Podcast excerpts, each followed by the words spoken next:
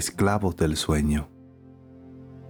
A lo largo de mi vida he podido darme cuenta que el ídolo más grande que nos impide acercarnos más a Dios es el dormir.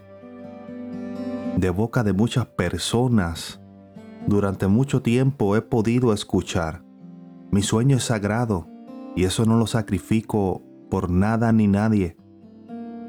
Me he dado cuenta que el dormir es lo que está alejando la gente cada día más de Dios.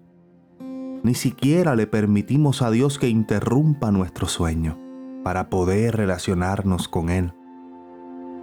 Durante estos días, Dios nos ha quitado de encima todo peso que nos mantenía esclavos de la vida.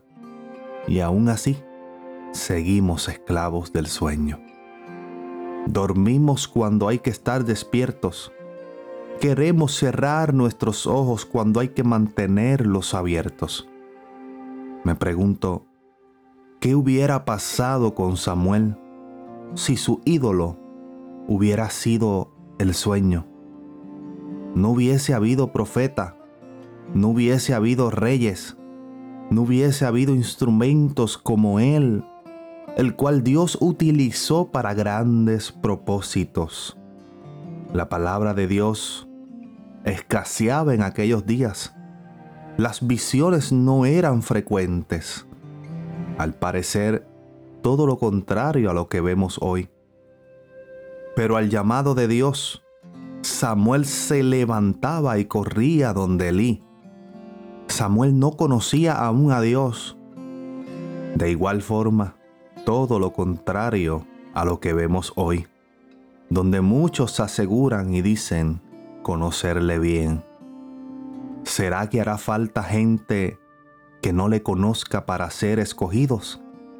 ¿Será que tendrá que haber escasez de palabra para que rompamos la cadena del sueño que nos ata y ante su llamado nos sacudamos de nuestra cama y corramos a su llamado y podamos decir Habla, Señor, que tu siervo escucha. Y es que no es lo mismo un amén despierto que un amén dormido. El primero lo dices fielmente y bien pensado.